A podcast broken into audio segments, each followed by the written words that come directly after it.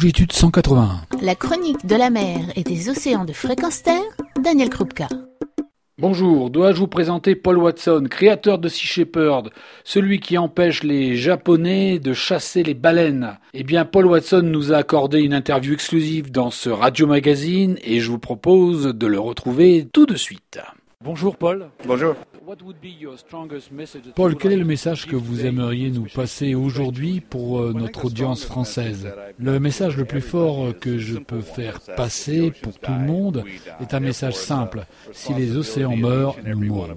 Aussi, c'est la responsabilité de chacun d'entre nous de faire ce qu'il peut, là où il est, avec les ressources qu'il a, les compétences qu'il a, pour protéger les océans et la diversité de la vie dans les océans. Vous avez commencé votre combat il y a longtemps J'aimerais que vous me parliez de la première fois, de ce qui a changé dans votre vie, de ce qui vous a fait protéger les océans. J'ai commencé à faire cela quand j'avais 11 ans en protégeant les castors dans mon village dans l'est du Canada, qui était alors un village de pêcheurs. À 18 ans, j'ai été le plus jeune cofondateur de Greenpeace. À 24 ans, j'ai vécu une expérience où je me suis trouvé confronté à une baleine dans le Pacifique Nord qui aurait pu prendre ma vie mais qui ne l'a pas fait. Et j'ai plongé mon regard dans l'œil de cette baleine et cela a tout changé pour moi parce que j'ai réalisé que c'était un être intelligent qui comprenait ce que nous faisions. Elle aurait pu nous tuer et elle a choisi de ne pas le faire. Et j'ai commencé à réfléchir. Pourquoi faisons-nous cela? Les Russes tuaient ces baleines pour en retirer de l'huile pour l'utiliser dans des missiles balistiques intercontinentaux et donc détruire cette magnifique créature intelligente dans le but de faire une arme d'extermination massive des hommes, c'est ce qui m'a frappé. Écologiquement, nous sommes totalement insensés. Et c'est à ce moment-là que j'ai décidé de faire tout ce que je pouvais pour protéger ces créatures. Je ne travaille pas pour des gens, je travaille pour toutes les créatures présentes dans les océans. Pensez-vous que chacun pourrait faire la même chose, la même expérience, simplement en allant sous l'eau? Oh, vous savez, au fil des ans, les gens ont des expériences qui ont changé leur vie pour quelque chose qu'ils aiment ou qu'ils considèrent valable et ils s'investissent énormément. Je connais des gens, des chasseurs qui ont changé et qui sont devenus des protecteurs des animaux juste parce qu'ils ont vu l'œil de cet animal au moment de sa mort.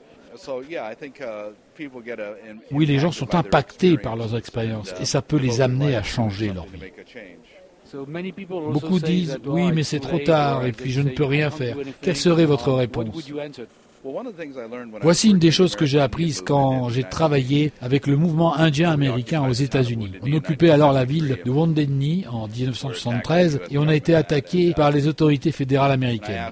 J'ai dit à Russell Means, le leader du mouvement, ils ont la force, tout est contre nous, pourquoi fait-on cela? il m'a répondu, on fait ce que l'on fait parce que c'est la seule chose que l'on peut faire dès lors que l'on reconnaît que c'est la vérité. Et on n'est même pas concerné alors parce qu'il pourrait nous être contraire.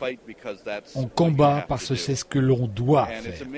C'est surprenant qu'à chaque fois qu'on entre dans un conflit avec cette attitude, eh bien, il y a de bonnes chances pour qu'on soit victorieux. Il faut juste avoir suffisamment d'audace pour assumer son opposition.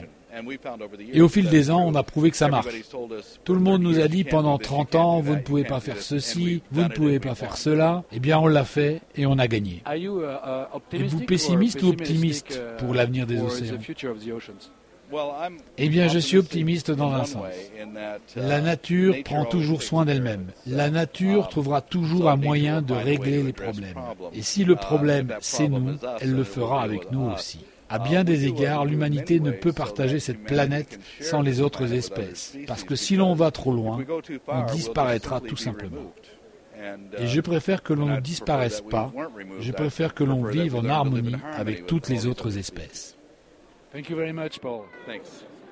Paul Watson nous a accordé cette interview après avoir donné une conférence qui était traduite par Lamia Essemlali, la présidente de Sea Shepherd France avec une notion économique importante à la clé, l'économie d'extinction.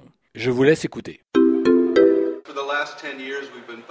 Il y a dix dernières années, on a combattu le braconnage illégal des baleines euh, par la flotte japonaise en, Antarctique. Et la situation est simple, on ne tue pas des baleines dans un sanctuaire baleinier établi au niveau international.